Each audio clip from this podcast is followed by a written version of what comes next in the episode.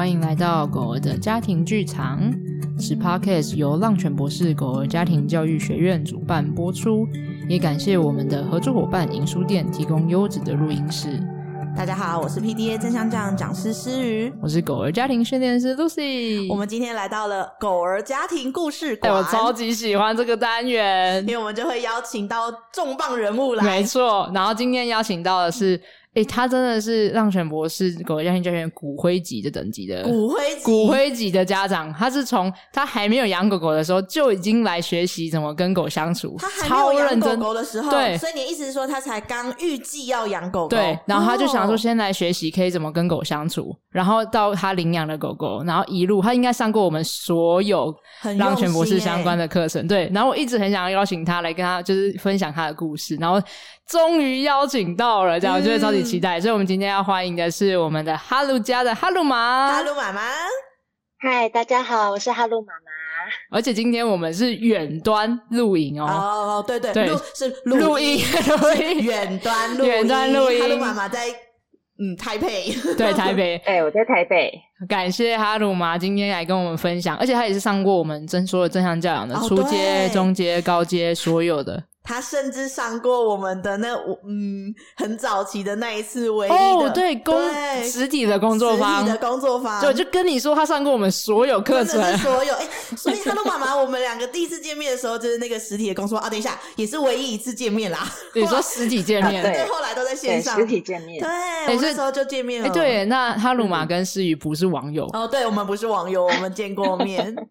对呀，他参加过所有的课程哎。好，那我们让哈鲁玛介绍一下哈鲁。嗯，好，我们家哈鲁是现在是三岁半的小男生，然后大概是二十公斤左右啦。哦，这二十公斤了吗？你认真？对，这明明有点小只，幸福肥，幸福肥。对，它是呃，它的毛色其实有一点像狼犬，但其实它的品种来说是米克斯，帅气，然后就是黑色黄色相间这样子。哦，然后它的个性是比较胆小谨慎，然后就是很像土狗那样子，对声音很敏感，然后爱顾门。哎，我记得你很久之前的时候才刚领养它的时候，你那时候说它才四个月大嘛，养它的时候。嗯，对，刚领养的时候是三个月大。哦，三个月大。哦，对，嗯，然后所以那个时候我也很印象深刻。你说，呃，对不起，讲真的，是哈鲁。对，哈鲁其实是一个比较就是容易对外在刺激觉得紧张和敏感的狗狗，对不对？对，没错。哎，那我可以好奇问一下，你觉得你在上正向教养课程之前啊，有没有什么让你跟哈鲁在相处的过程中，就是比较觉得生活中有些磨合啊，或是冲突的事情？其实，在上正向教养课之前，我们是去年五月的时候上那个一日工作坊哦，对，那那个时候，嗯，差不多那个时候啊，他那时候已经两岁，快要半，对，然后就已经过了那个最痛苦、最痛苦的青春期，然后有种渐入佳境的感觉，啊、真的，慢慢从从小恶魔变成小天使了，真的，真的，对啊，那。那个时候报名工作坊的时候，其实自己会觉得没有什么太大的问题，就是一些小小的地方啊、嗯呃，还没有完全的呃训练好，但是大致上来说，生活品质其实没有什么太受影响的地方。不过还是有一点点啦，比如说他散步的时候乱吃东西，还是偶尔会发生。对，嗯，然后那个时候刚开始，然后天气变热了，他有时候正餐会爱吃不吃。哦。哎、欸，这个吃东西的这议题啊，嗯、真的是很多的狗儿家庭都会遇到相关的问题。嗯，尤其是出去外面捡食，是哇，超多不同的狗狗家庭会遇到非常觉得很困扰的，然后又停不下来的状况，这样子。啊、那你尤其他又会食物过敏，所以他在外面要是捡到是鸡排、咸酥鸡，我就会超紧张。我觉得对家长来讲会很会需要一直动起来那种感觉，然后那个散步都变得非常有压力。嗯对，没错。那你那时候有试了什么样的方式吗？哦、呃，其实就是因为他从六个月大就开始一直上 Lucy 的正向训练的课程嘛。对。那我们就是用正向训练的方式来引导他，然后让他学习说离开食物的口令，那就是一个口令一个动作。嗯、我叫你离开食物，就请你离开。啊，你离开之后，嗯、我给你补偿零呃临时奖励这样子。对，OK。那那时候你觉得？像嗯嗯。嗯你说，但是像吃饭，他不吃的话，那我就是哦，你现在不吃，我就收走，你要等到下一餐放饭的时间才能吃，所以我是严加控管的。嗯，那你觉得那个当下的成效如何？嗯、就是狗，就哈鲁的反应啊，或是你自己在做这件事情的时候，你的感觉和想法呢？嗯，其实他不吃饭的时候，我会很生气耶，嗯、我会觉得我都已经这么用心良苦帮你研究了很多的好的饲料，嗯、然后这些。对你身体健康的东西，然后你正餐不吃，给我在外面吃那边咸酥鸡鸡排，真的会很生气啊！然后就就一肚子火，然后有的时候就是会不小心念他几句，或者是我会给塞冰，然后他就会缩在那个沙发上这样子，哦，好委屈的看着我、嗯、啊！但是碰到想吃的东西，还是照吃不误。嗯，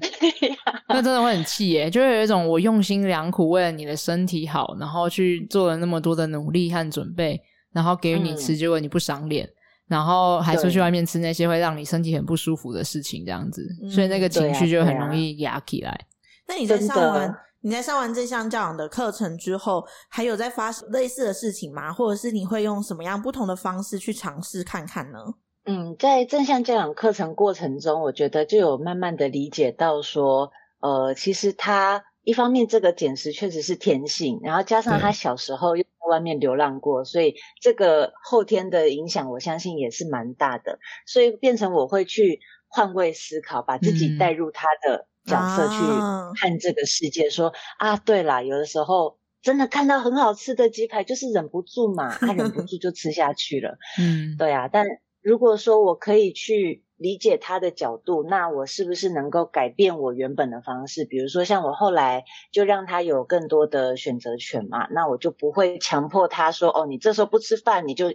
等到下一餐才能吃，那我可能就是中间还会给他一些零食啊，然后或者是把饭加料啊，加一些更香更好吃的这种配菜啊，然后再邀请他来试试看。诶，那后来的这个反应都还不错哦。我现在先先停一下下下，嗯、就是我想跟大家分享一下，刚才 Fiona 就是哈鲁玛讲到了蛮多关于呃正常讲的很棒的工具，例如说换位思考。就是能够进入到狗狗的视角去想着，诶，它想要做出这个捡食的行为，或是想要吃这个东西，其实是因为它有很根深的需求，或者是它有一些它的天性的行为，而不是它故意要气我们的。哦，嗯、就像那种如果我是狗狗对的那个想法，对，就是他并他做这个行为，因为如果我们前面可能会有一点觉得，哎，我想为你好啊，然后结果那么用心良苦给你吃，可是你却不吃，然后去外面吃那些会对你不好的东西，嗯、我们有的时候有些情绪的起伏会觉得说，哼。你是不是 你这个小兔崽子，就是故意要来气我的这样？但当刚才，所以所以那个情绪就会很多的起伏，会觉得很不被，可能我的用心不被不被肯定啊，不被狗狗去采纳。那但这个时候，我们换位思考的时候，反而会发现说，诶可能跟我们毫无关系，就是可能并不是因为他要气我们爸爸妈妈，嗯、而是是他的本质上就是有这个需求，他的天性上就是会因为捡食本来就是狗狗，它就捡食性动物嘛，它的它的名称都叫捡食性动物了，嗯、所以它本来就是一个天性上就是会想要去捡地上的东西吃，找到把它吃掉这个行为，然后所以那个哈鲁玛就看到了核心的，诶真正的需求是。他可能有需要去满足这些食物的多样性。嗯，也借由换位思考，我刚刚有发现，哈鲁妈妈从一开始的就是她觉得很挫折，然后觉得哦很想生气的那个情绪，然后到她因为换位思考之后，看见狗狗真正的需求之后，她就有比较理解，就觉得啊、哦，对你，因为你的天性就是这样子的那个情绪的改变，我觉得也是一个。很大的转变，对。然后刚才就是哈鲁玛也有讲到，是说他给狗狗更多的选择权。哈鲁玛，你愿意可以跟我们多说一点点这个区块吗？就是你觉得给予狗狗选择权是怎么给，跟这个对于它在外面捡食的行为有什么样的不同的嗯帮助吗？或是关联性？嗯，其实一开始我们家里都是很各方各面，他的吃喝拉撒睡全部都是由我来掌控的，嗯，严格控管类型的，就对。没错，没错，就是他要吃多少，什么时候吃，他要睡哪里，什么时候睡，他什么时候出去散步，散步走哪里，那个全部都是由我来控管，因为我觉得他不懂事嘛，嗯、那我知道什么对他最好，所以全部由我来决定。嗯、那一方面是觉得，呃，自己其实这个时候压力很大，嗯、所以在压力大，什么都是我来负责的时候，就会觉得。啊，事情一出错就都是我的责任，哦、然后就很自责。哇，那个状态很紧绷哎，就是一个非常盯，啊、就是你，而且你又觉得为了狗狗好，所以会需要把所有的责任重担全部扛在自己身上的感觉。嗯对呀、啊，对呀、啊，所以那个时候真的是一出错，然后事情一出错，我又是最讨厌事情出错的人，嗯、就是我是有点完美主义，所以会喜欢事情照着我的计划走啊，没有照着我计划走，我也会很焦虑。嗯、所以就是比如说他在外面吃到东西那个当下，哦，那情绪一上来，真的是会非常非常的激烈。嗯，就是一个我已经。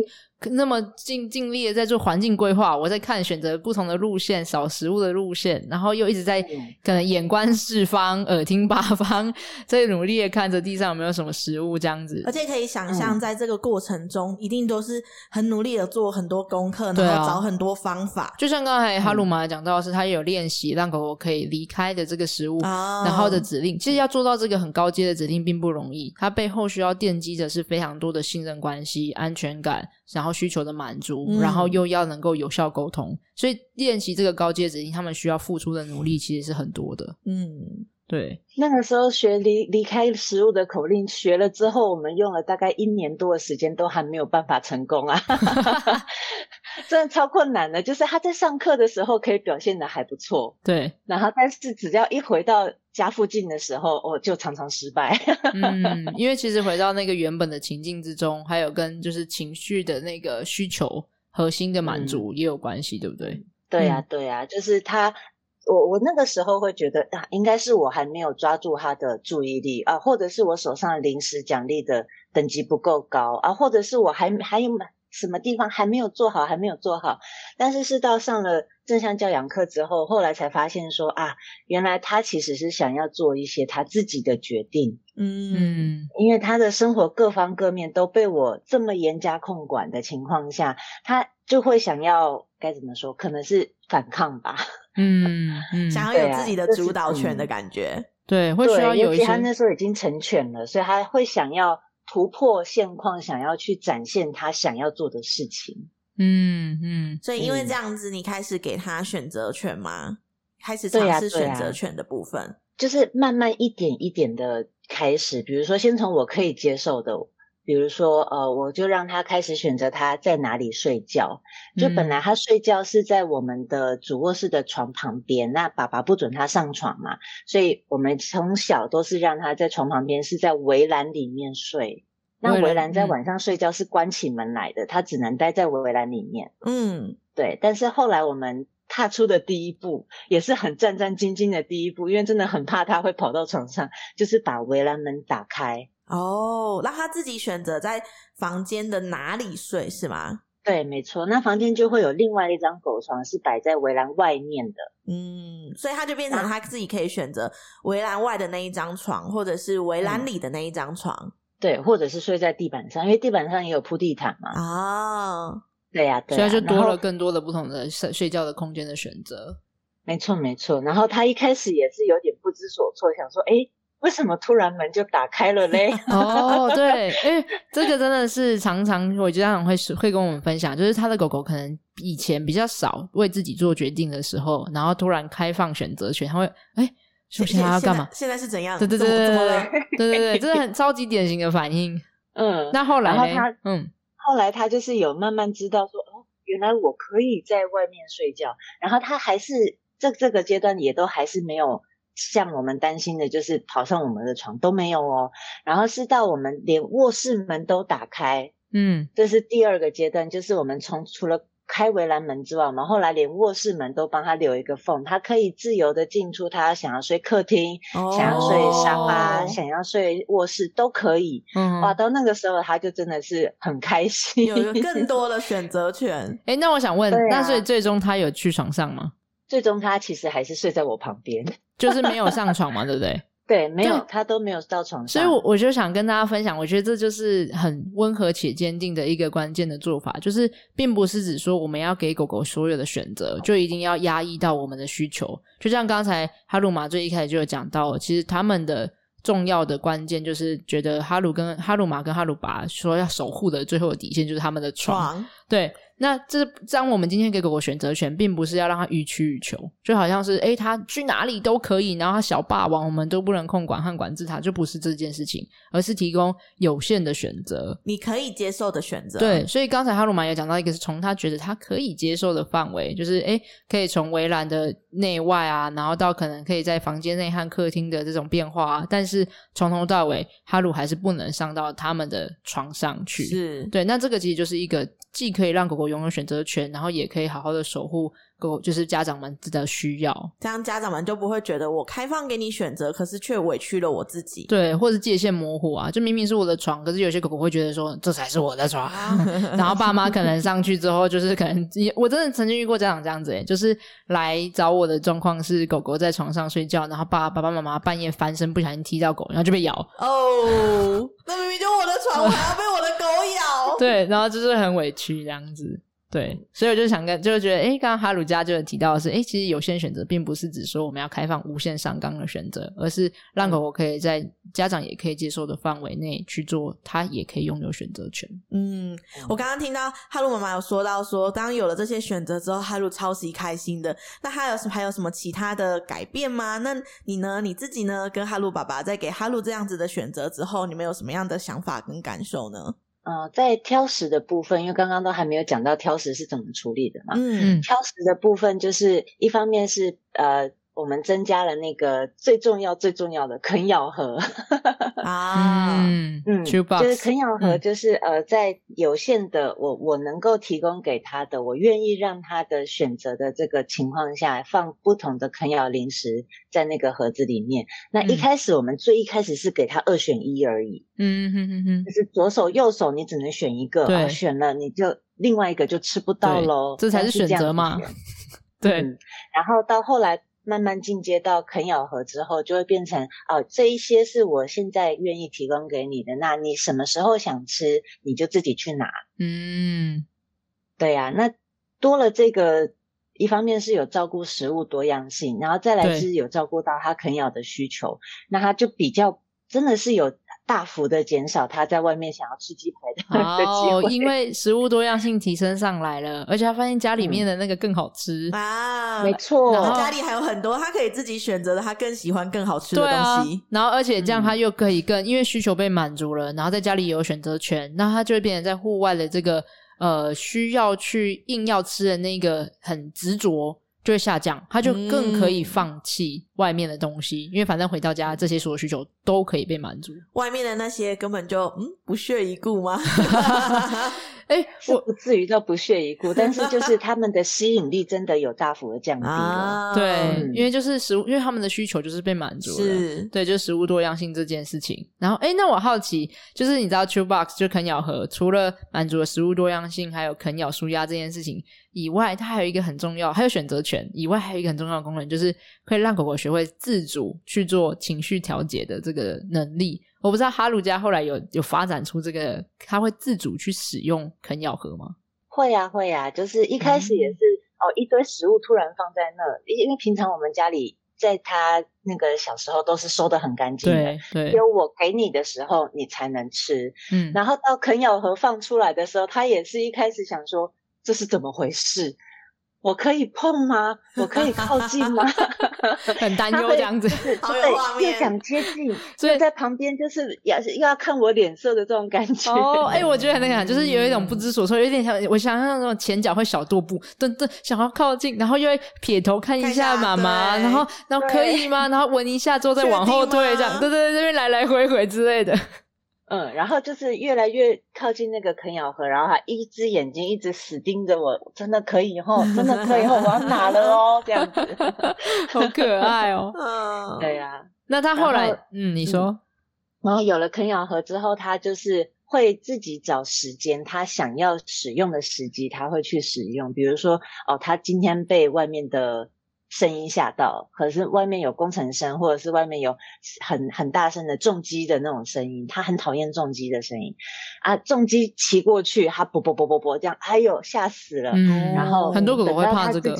对，那那重击的声音有可能对他们来说有点像野兽的声音吧？还有还有那个，你知道那个那个叫什么啊？那个瓦斯的卡车。然后他们那个本身就会卡车本身就空隆空隆嘛，然后那个瓦斯的重量有的时候还有那个瓦斯桶会碰碰撞，然后就叮叮叮叮叮，然后那个通常对很多狗狗来讲都会觉得是很很害怕的事情，这样子，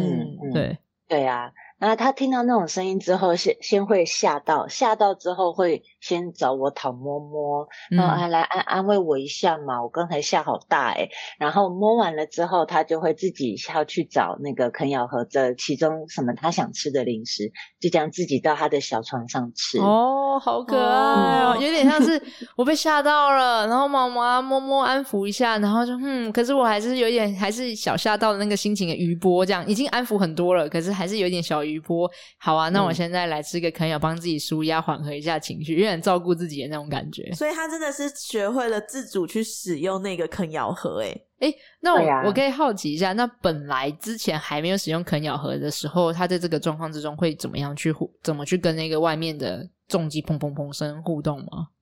哦，他就会先吓到，然后就一直对着外面叫。哦，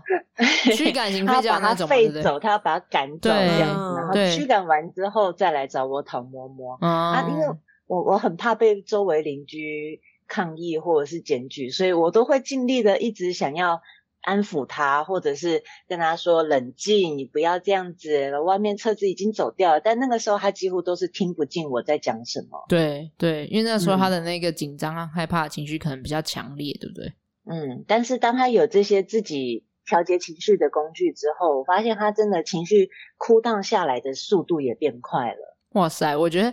我不知道哈鲁玛是不是这样，但我觉得如果是我，本来从可能他遇到这种紧张状态的时候会很很紧绷，然后我们可能会很着急的想要安抚他，可是安抚不了，就是他听不见我们的安抚，那个当下应该会有很多的挫折，很多的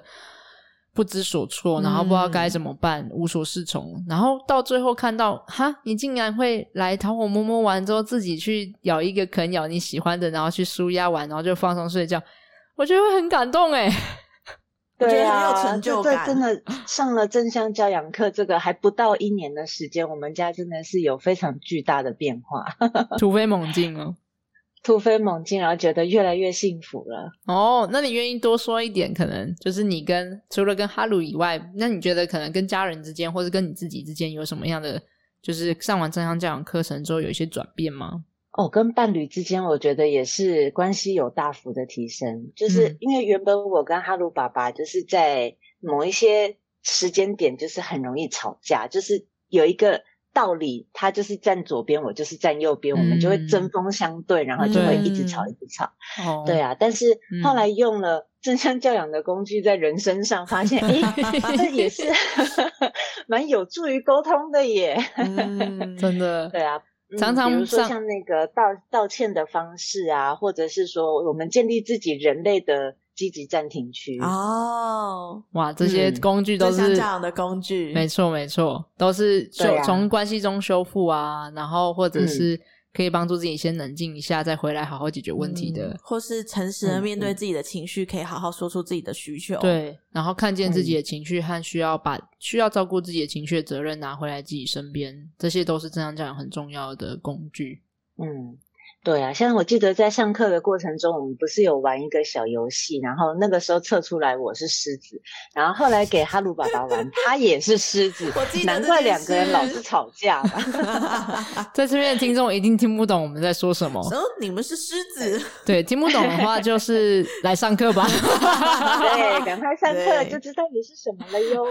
也是借由了解到自己是狮子，然后先生也是狮子，然后知道说我们彼此双方遇到呃有压。压力或者是不开心的事情的时候，我们可以互相怎么安抚，或者是怎么应对？对，其实就是那个过程是让我们去了解，当我们在压力状态之下的时候，我们可能倾向于会做什么。不论是人还是狗，我们都有一系列的倾向于的压力反应的模式。那当我们去了解了彼此之间的压力反应模式的时候，我们就更好的知道怎么跟彼此去沟通和应对。是。对啊，然后在用了这些工具之后，我们甚至也有约定说，好，以后我们在快要吵起来之前，我们就先踩刹车。那踩完刹车，我们自己要各自去做什么，然后什么时候再回来继续把事情好好的和平的、理性的讨论完，这个我们都做好了这样子的承诺。哇，异口同声的哇！因为这件事情很不容易，超级难。你讲起来简单，非常非常非常的困难。你们要在平静的时候先达成这样子的共识跟约定，对，然后还要在情绪来的时候记得你们的约定，然后去实行。而且这个要很吃双方对于情绪的觉察力，就是我要感受到，我觉得我情绪已经来了，然后也感受到对方的情绪要来，然后这时候还要能够足够的自制力和意志力和情绪调节能力来看见，知道这平常你就要建立起照顾自己的工具了。所以你在这个就是紧紧绷的时刻，才办法离开，或者是回到自己的积极暂停区，然后或者是可以去有照顾自己情绪的方式，然后能够真正调节回来。而且这个时候双方的离开，真的是平常的共识和约定有很重要。是因为如果我们没先说好嘛，比如说如果假设我自己做，然后我就想说我要先离开一下，然后，然后我就想说哈。我们在吵架，然后你就这样走了，是怎样？嗯、现在是都没有要处理事情，是不是？对，就变冷战。然后我就想说，你现在是到底是怎么回事？对，或者是有一种你是不是要抛弃我，或者是你是就不解决啊，全部都要我自己扛啊，然后就更气这样子。对，嗯、然后所以他们事先约定好，双方是诶各自离开，而且他们相信彼此是在照顾自己，然后会回来再把这个问题解决。好好对，嗯，这个模式其实是一个很了不起的沟通的互动的模式，是对，这是这也是很是专注于解决问题的方式。对，然后这也是我们正向教养，就是一直很希望教给大家，在就是家庭的互动的关系之中，可以长出来一些能力。但跟狗狗的互动中，也完全是可以用这个模式的。没错，跟狗狗一起长出这样子的模式。嗯、对，哇，听到哈鲁家就是学以致用，真的觉得很开心，很厉害。但其实说句老实话，我们约定完之后，到现在还没有吵架过。哎，这是好还是不好呢？他是不是变相的在夸耀什么？对，我觉得他在炫耀。就是就是正向教养课的其他工具实在太有效了，所以根本还用不用使出这个最后一招这样子。对，这个因为这个真的是快要吵起来的最后的退路嘛。是，但是都还没有达到那样子的阶段，我们就已经。和平共处了啊！嗯，就是因为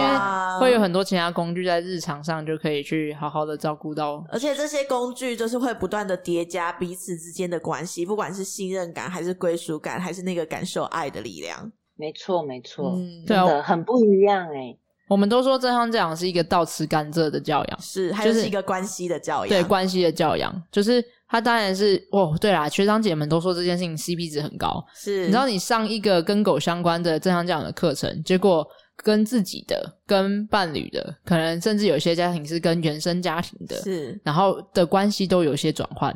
然后有长出一些新的互动的沟通的模式，就是不是只有跟狗狗之间，对，然后整个家庭都是一起在做滚动调整的，对。然后那个倒吃甘蔗就是是初期会你需要掌握这个心法和一些工具，需要一点时间，尤其是可能认识自己、认识对方的这个区块，需要花蛮多的力气。就像或者是工具刚开始使用的时候不会那么的顺手，对，可能没那么熟练。嗯、然后或者是有一些关于情绪的觉察力啊、照顾啊，它也是需要蛮多锻炼的。对，然后所以你花了这些时间去锻炼之后，可是会慢慢的一直一直越来越熟悉之后，就会找出这个全新的互动的默契，就会吃到那个甘蔗甜甜的地方，而且会很持久哦。对，真的会需要花一段时间，尤其我们家从严严格控管到什么自由，几乎都全部放给他自己去选择，这个中间其实是慢慢一步一步来的。然后也是我一方面也要自我检讨，说我这个地方到底有没有需要真的这样子去控管，然后还是可以让他自己做决定。其实一步一步在慢慢调整自己的想法的做法，然后再反映在生活中。那哈鲁也是接受着这样子的呃，慢慢一步一步的调整之后，他真的是越来越有自信，然后越来越会表达他的。想法，他的个性，嗯、然后会觉得说，原本他只是我想要的那个样子，嗯，我想要一只乖巧的狗狗，所以我用口令、用训练把它变成我想要的样子。但是现在变成是他做他自己的样子，嗯，然后现在我才发现啊，这才是真正他的样子，然后这才是真正的爱啊。哦，我 对于那个我让他做他真正的那个样子，真的是啊，我觉得觉得好融化。对，我也觉得我们现在整个在暖暖的那个粉红泡泡里面这样子。所以我觉得，但我觉得哈鲁妈讲的这个真的是正向这样的很关键的核心的目标精髓。对，嗯、就是我们希望正向教养带领的大家是在跟狗狗的关系中做自己，包含那个自己，包含狗狗成为他自己的样子，还有我们自己。没错，还有我们自己。所以没有任何一方是委曲求全的。那也没有，所以这样讲的是，如果你渴望的会是一个希望上对下的，然后希望创造一个乖巧的，然后权威式的，对，说一不做二的，那、嗯、就不适合真相教养。对，你会来的会说，嗯，怎么去不到我想去的地方？这样子，对。对但如果你想要的是。相互尊重的，人狗共好的，然后是可以让彼此在关系中做自己的话，互相的有效沟通，看见自己也看见狗狗的。对，那真相教养是真的是你的武功宝典，是是可以，可以受用一辈子的，真的。而且我觉得这 个人跟狗的关系真的改变了之后啊，就是那个感觉会完全不一样。以前会觉得啊，我叫他这样做，他有这样做很棒，他很乖，他应该的。嗯，但是现在会觉得。我不用口令，我只是好好的跟他讲，然后他就自动自发的愿意配合我。哇，他真的是太爱我了，那个幸福感是完全完全不一样的。嗯，这真的是人狗共好，真的是一个共好，一个合作。因为当今天我们越去给狗狗它它满足它的需求，照顾它的权利，还有它有选择权的时候，它当然就会不用再这么激烈的反抗。嗯，因为今我们现在已经不是要你说一就要就是做一，而是诶我们现在要一起往专注于我们要一起共好的生活，那我们要怎么相互配合？那这时候就像我们就是在其他的那个 podcast 的节目里面也都有提到的说，嗯、其实重点是那种手牵手、心连心，然后肩并肩一起去面对生活中的挑战和困难的样子。嗯，就是刚才哈鲁家说到的这种状态是，诶其实你不需要。我叫你做什么你就做什么，而是因为我们一直在面对这种生活情境的时候，我们是可以互相配合的，是，然后一起合作的，然后去达到解决这个、嗯、就是生活上面的问问题和挑战。是，对啊，然后到最后，我们去年九月还是十月，我们高阶课程结束之后，然后到去年十二月底，我们迎来了我们家的终极大考验。哦，是什么？哎，就是。去年底的时候，我父亲就是摔倒撞到头，然后脑出血住院了。哦、嗯，对，然后结果那个时候，因为这是一个很突发的状况，那我需要去他的住院区去照顾他。对，那从来哈鲁从来没有应变过这样子的情况，就是诶突然妈妈都不回家了，哦，家里只有爸爸在，那为什么会这样子？也没有人可以跟他好好的说明，就算说明他可能也听不懂啊。但是就是。我们一方面是一开始就没有时间跟他好好的说明，没有办法预先帮他做任何的准备，然后加上我又我是最主要的照顾者，那他也是最最信任我，然后也最黏我的，结果我突然都不在家，对，嗯，那种突如其来的状态，嗯，然后就算我后来有有时间回家洗个澡，洗完澡就要赶快睡觉补眠，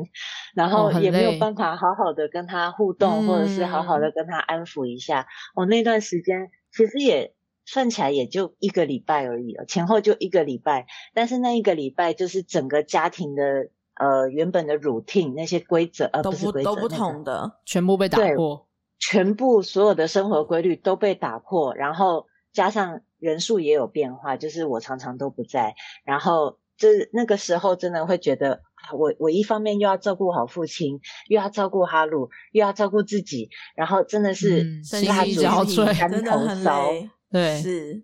对。可是，在那个时候面临了这样子的状况的时候，我才发现说啊，真的各种正向教养的工具，在那个时候的助力有多么的强大。哦，而且我觉得我可以先想象一下，那个对于你们家来讲有多大的憧憬，就是一冲击，因为你之前有说到你比较是那种。严格控管的，然后希望所有的事情都照着就是流程走，嗯、或者是就是你预可以预期的状态。嗯、所以突然间来一个那么巨大的整个从生活上面的大幅的转变，就是一个很巨大的身心的压力，然后跟很有很多的整个 routine 都变得不一样。那这真的很考验不论是人还有狗狗的适应力。是，对啊，尤其那时候就是熬夜在那个住院那边照顾父亲，然后。呃。自己也都没睡觉，然后也饭也都吃不好，然后也很担心爸爸的状况，嗯、但是又很担心哈鲁的状况。但是那个时候就听哈鲁爸爸，就是会跟我，他他会帮我照顾他平常比较多日常的需求嘛。嗯、然后他就会跟我回报说，诶，他饭都有乖乖吃，他散步也都有好好走，但是就只是在家里一直在等你。哦，对，所以他其实平常的那个。该做的事情，他还是都做好，都乖乖做，都好好做。然后啃咬合有吃的比较多一点，需要调节一下情绪，这样子。对对对啊！但是我有回到家的时候，我也会尽量就是呃，好好的跟他讲说啊，妈妈真的最近事情比较多，常常不在家，辛苦你了这样子。嗯、那一方面是安抚他，其实一方面也是在安抚自己，真的是。而且是那种情感的连接，啊、就是我们有一段时光，好好知道说，嗯，呃、我我知道这段时间你辛苦了，然后我也辛苦了，然后但我们还是有彼此的那种情感上的很真诚的对接的连接。是，但光想到就是当有这样子巨大的生活上的转变，可是狗狗却还是可以就是好好的吃饭，好好的睡觉，好好的散步，真的是对我们很忙很忙的大人来说是一个很大的安慰。没错，真的是这样子。然后那个时候，因为内心压力很大，然后也很担心爸爸的情况，回到家可能还要还要找时间哭啊，他就会陪我一起哭，哦、真的是太温暖了。哇，我觉得那个真的是一个，嗯、反而是一种。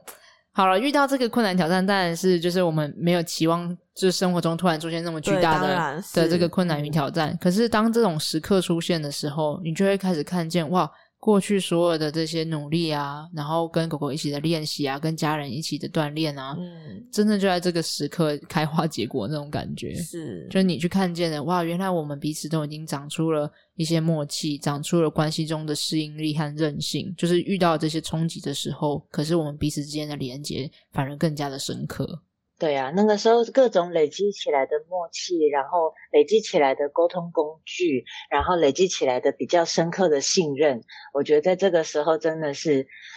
完完全全的 展现出来，也是在那个时候给予我很大很大的力量。真的可以想象，当时候哈鲁一定真的给你一个很大的支持。我觉得还有爸爸也是吧，是，对爸爸也是，哈鲁也是，对啊，哈鲁爸也是，因为可能想象中，就像刚才哈鲁妈说的，如果哈鲁妈是主要照顾者，那可能在原本的互动模式中，我不确定是不是这样，可能等下哈鲁妈也可以帮我补充，会不会原本的互动模式里面比较多是有主要哈鲁妈照顾，就是哈鲁的所有的食衣住行娱乐，那爸爸可能就是比较在这个区块比较少一点点来协助的的部分，嗯，没错，对，然后呢，他只是帮忙而已。但哈鲁爸爸这次却扛起了这照顾哈鲁的完全的重责大任，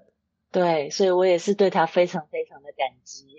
嗯嗯，然后我觉得这就是一个，你知道，当遇到一个外在外力出现的时候，是整个家庭都凝聚起来。哦，对。大家一起撑起来的那个感觉，对，是每一个人互相的支持着彼此，嗯、然后来让这个家庭就是从内内聚的向心力，然后那个内在的力量再往外一起去面对外在的挑战的这种感觉。对呀，对呀，真的就是团结在一起，奋力抗战，很感动哎！我觉得这个故事是一个很深的感受哎，就是所以在经历完这一次的这个住院事件之后，我真的真的对这个正向教养课，对 Lucy 跟诗雨两位讲师，真的都也是内心充了充满了满满的感激。今天一定要来跟你们好好的道谢，谢谢你，我相信是。没有人会希望生活中发生这么巨大的、突发的事件，是但是一旦面临了，然后发现，诶，我们竟然可以这样子完好无缺的，大家还一起凝聚的。这么有力量的走走过来了的那个那一瞬间，真的是会非常非常的感动。嗯，我想我们两个也很感动，我们两个一直 一直用那种违犯类的眼神看着对方，这样子。我们现在，嗯，我我要谢谢哈鲁妈妈跟我们分享这件事情。我们现在录音室里面就是粉红泡泡，所以我想要谢谢哈鲁妈妈跟我们分享这件事情，就是这是很大很大的鼓励跟鼓舞了我们。就是对于做真想讲的课程，然后可以让你们可以这么的有力量，然后可以这么的一起共好，然后就算是发生了这么突发状况，然后你们一样可以一起这样子完成这件事情。我真的觉得是一个好好棒好棒的过程。嗯，然后我也很感谢哈鲁玛愿意来这边跟大家分享，就是关于你学习正向教养的一些历程啊、学习啊，还有收获。因为我觉得我们都，我跟思雨在课堂中都会讲到说，上完正向教养的家长们，其实就是蒲蒲公英种子啊，是。然后当这个蒲公英种子散播出去的时候，它会飞啊飞啊飞，飞到各个地方，然后再落地生根，再长出更下一个蒲公英。然后你们就属于你们自己的蒲公英种子。对。然后我觉得刚才听到哈鲁加哈鲁玛的分享，就会觉得哇。他们的开已经在开花结果了，是对。然后谢谢哈鲁玛，这次来这边已经开始在散播属于他的种子了。你说在我的 podcast 里面是吗？对对对对对，是这个意思啊。没错没错，就是这个意思。所以也很想要邀请，就是哈鲁玛最后可以跟现在在听这个你的故事的这些听众们，可以分享一下，你觉得。诶，上正向教养课程可能适合什么样的人来上课，或者是什么样的人不适合，或者是可以送给未来的学弟妹们的一段话。嗯，其实我觉得会适合所有想要提升家庭的生活品质、改善人狗关系，然后愿意花费心力去思考、去有勇气去尝试不同教养方式的家长。那但不适合的可能是比较是说，哦，觉得打骂很有用，那我就想要继续用打骂。啊，或者是想要立即见效，或者是一招应万变的家长，可能就比较不太适合。是、哎、我我想要，我现在先打岔一下，因为我真的觉得哈鲁妈刚才讲的那个很关键，就是其实她一直都非常的勇敢的在面对。刚才她讲到的说，可能看自己的状态啊，然后还有可能去。会反思自己可能有需要像控管这么严格吗？或者是有需要这些都是需要这样子做那样子做吗？我觉得要面对这个过往的自己的模式，然后勇敢的去思考，非常非常的不容易，然后也需要很大的勇气。所以我就觉得正向这样的家长都是勇者，然后哈鲁妈尤其是，就是她很勇敢的去面对这些过往的模式，然后思考着他自己和狗儿还有家庭想要的真正想要的目标会是什么。然后去开放更多的可能性，就像刚才哈鲁玛说到，就是正向教养没有一招可以打用万万用在所有的，就是打天下的。对，但我们可能有三百多招，